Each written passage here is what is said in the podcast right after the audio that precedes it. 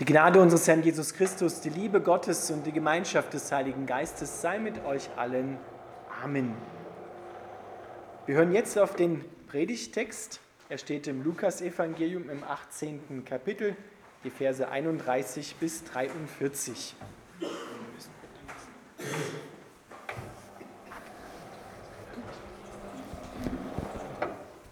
Jesus versammelte die zwölf Jünger um sich und erklärte ihnen, wie ihr wisst, werden wir nach Jerusalem gehen.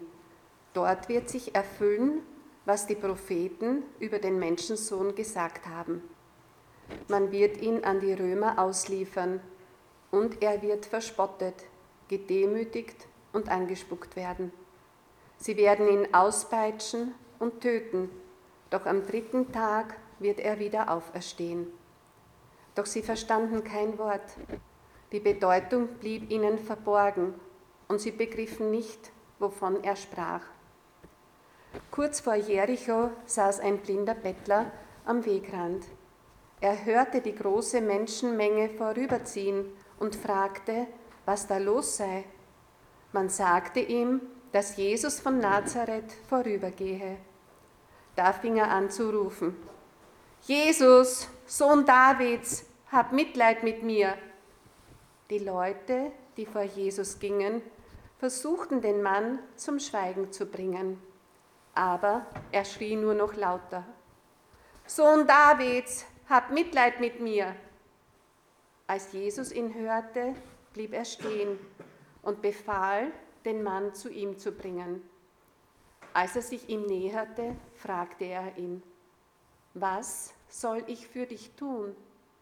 Er bat, Herr, ich möchte sehen können. Da sagte Jesus, du sollst wieder sehen können, dein Glaube hat dich gerettet. Und augenblicklich konnte der Mann sehen. Er folgte Jesus und lobte Gott, und auch alle anderen, die es miterlebt hatten, rühmten Gott.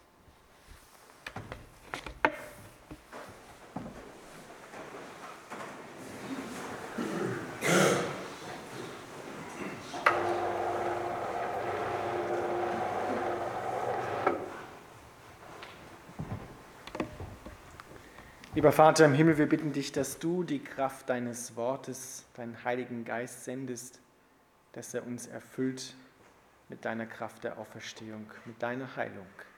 Amen.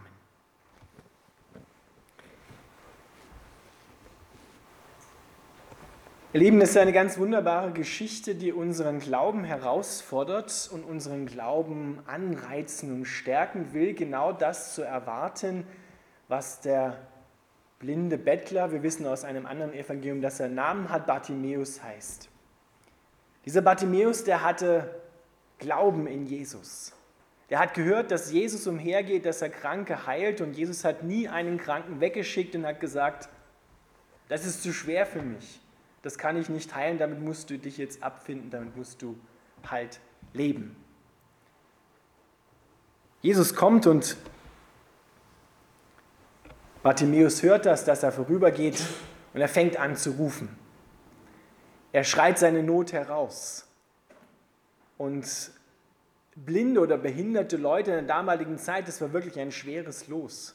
Da gab es keine behindertengerechten Arbeitsplätze, so wie das heute der Fall ist, sondern denen blieb nichts anderes übrig, als dort eben zu sitzen und zu betteln und ein bisschen Almosen zu kriegen für ihren Lebensunterhalt.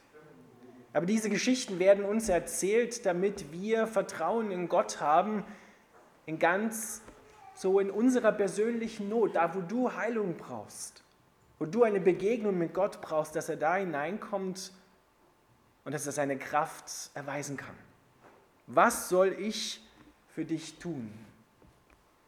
hat Jesus den Bartimäus gefragt. Was soll ich für dich tun? Und diese Frage stelle ich dir heute Morgen im Namen von Jesus Christus. Was soll Jesus für dich tun? Was soll ich, Jesus, für dich tun? Gerade heute Morgen.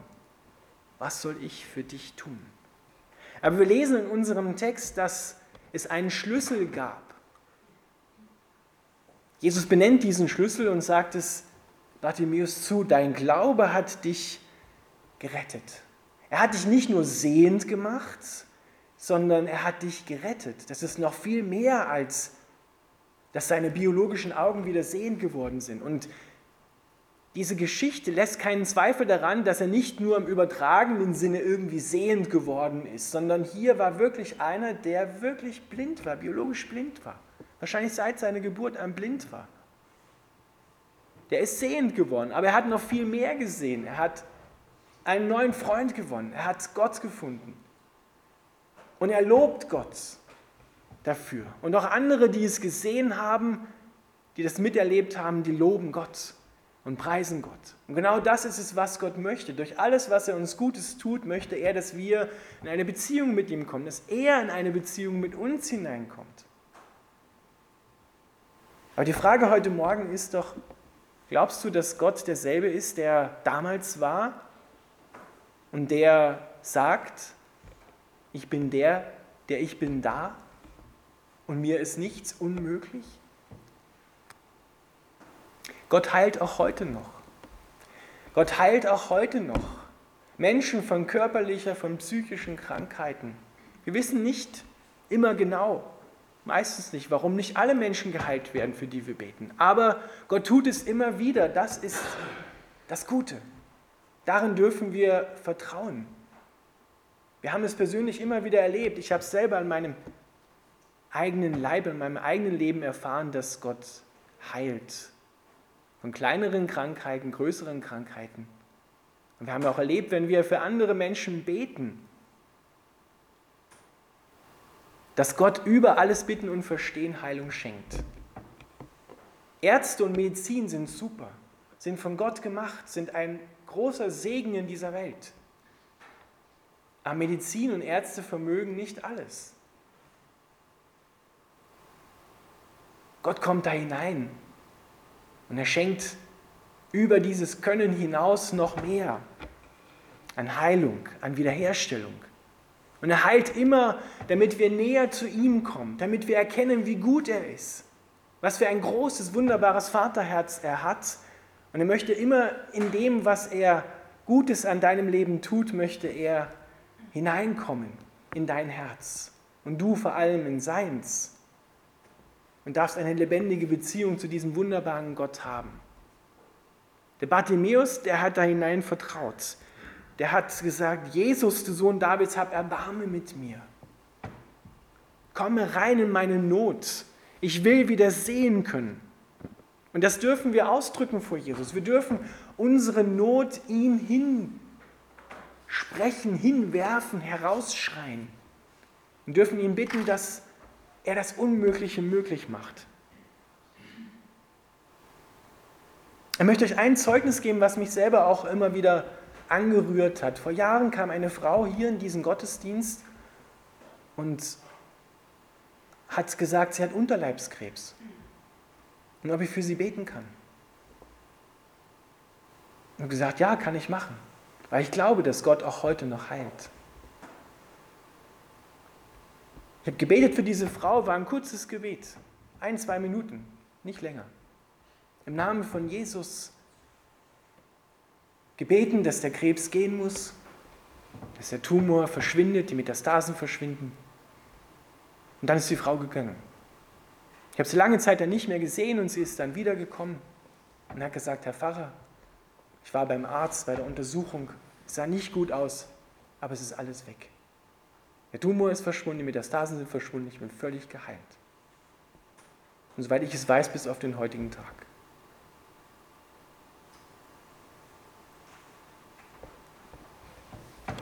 Gott kann das tun. Gott tut es immer wieder. Gott heilt deine Schmerzen, Gott heilt deine Not. Manchmal müssen wir ihm vielleicht auch etwas bekennen, wo wir vielleicht krank geworden sind, weil wir nicht vergeben konnten, weil vielleicht eine Schuld, ein, ein schlechtes Gewissen uns plagt über Jahre hinweg, über Jahrzehnte hinweg.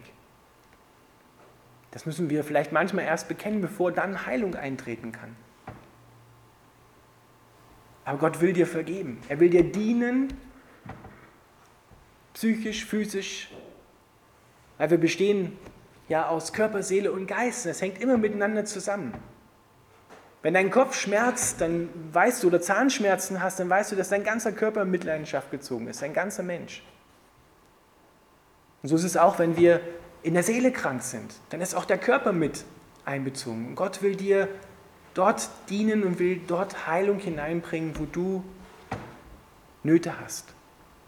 Und wir dürfen das wirklich Großes von Gott erwarten, dass er auch heute noch genau das tut, was er damals getan hat. Wer ist derselbe? Er hat sich nicht geändert. Er hat nicht gesagt, das habe ich nur damals gemacht und heute tue ich das nicht mehr. Weil heute sagen manche, haben wir ja die Bibel, damals hatten wir die Bibel noch nicht. Das ist ein Grund. Aber das ist ja eher wunderbar, dass wir die Bibel haben, da können wir noch mehr solcher ermutigenden Geschichten lesen. Und über 50 Prozent des Dienstes von Jesus waren solche Heilungen und Befreiungen, wenn ihr das mal lest in den Evangelien. Und Jesus hat nicht einen weggeschickt und hat gesagt, du, das ist mir zu schwer, dich kann ich nicht heilen oder ja, komm morgen wieder, vielleicht klappt es dann. Ihr Lieben, diese Geschichte will dich herausfordern, dass du heute Morgen von Gott erwarten darfst, dass er auch in deine Not hineinkommt dass er dir genauso dienen will, wie er dem Bartimäus gedient hat. Dass du ihm sagen darfst, wo du gerade Not hast, wo du gerade Sorgen hast, was dich plagt, was dich belastet, was dich runterzieht, wo du Heilung brauchst. Und wir wollen dafür auch einen Raum öffnen in diesem Gottesdienst. Ich sage jetzt mal offiziell Amen bei der Predigt. Aber Predigt soll auch erfahrbar werden. Gott will erfahrbar sein.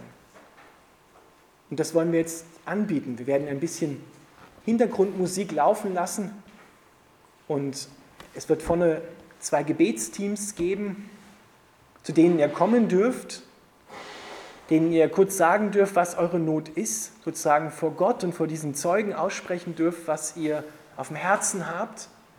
Das kann körperlich sein, das kann in deiner Seele etwas sein, es kann in deinem Gewissen etwas sein, eine Not, etwas, was dich belastet. Und wir werden im Namen von Jesus beten. Nicht wir heilen, nicht diese Teams hier vorne, diese Menschen sind Heiler, sondern er ist der Heiler. Und wir dürfen ihn darum bitten, dass seine Kraft durch dich hindurch flutet und dass Gott dir dort genau begegnet, wo du im umfassenden Sinn auch gesprochen krank bist, wo du Heilung brauchst. Hab Erwartung in Gott, dass er derselbe ist, der bei Bartimäus auch war und wiederherstellt und heilt. Vielleicht ein kurzes Bild dazu. Ich habe im Vorhinein für diesen Gottesdienst gebetet und ich hatte so ein Bild, da lief das, was ich gesehen habe, immer rückwärts. Da war wie so einmal eine, eine Quelle, die versiegt war und, und dann hat man gesehen, dass da was verstopft war und das wurde irgendwie so gereinigt und das Wasser kam wieder. Der vorhergehende Zustand, das, was schlecht geworden ist, was krank geworden ist, wurde wiederhergestellt, es wurde wiedergebracht. Da wollen wir für dich beten. Dass Gott das, was du schon lange erhoffst, was du schon lange brauchst, wonach du dich schon lange sehnst, dass er dir das wieder zurückbringt oder neu schenkt.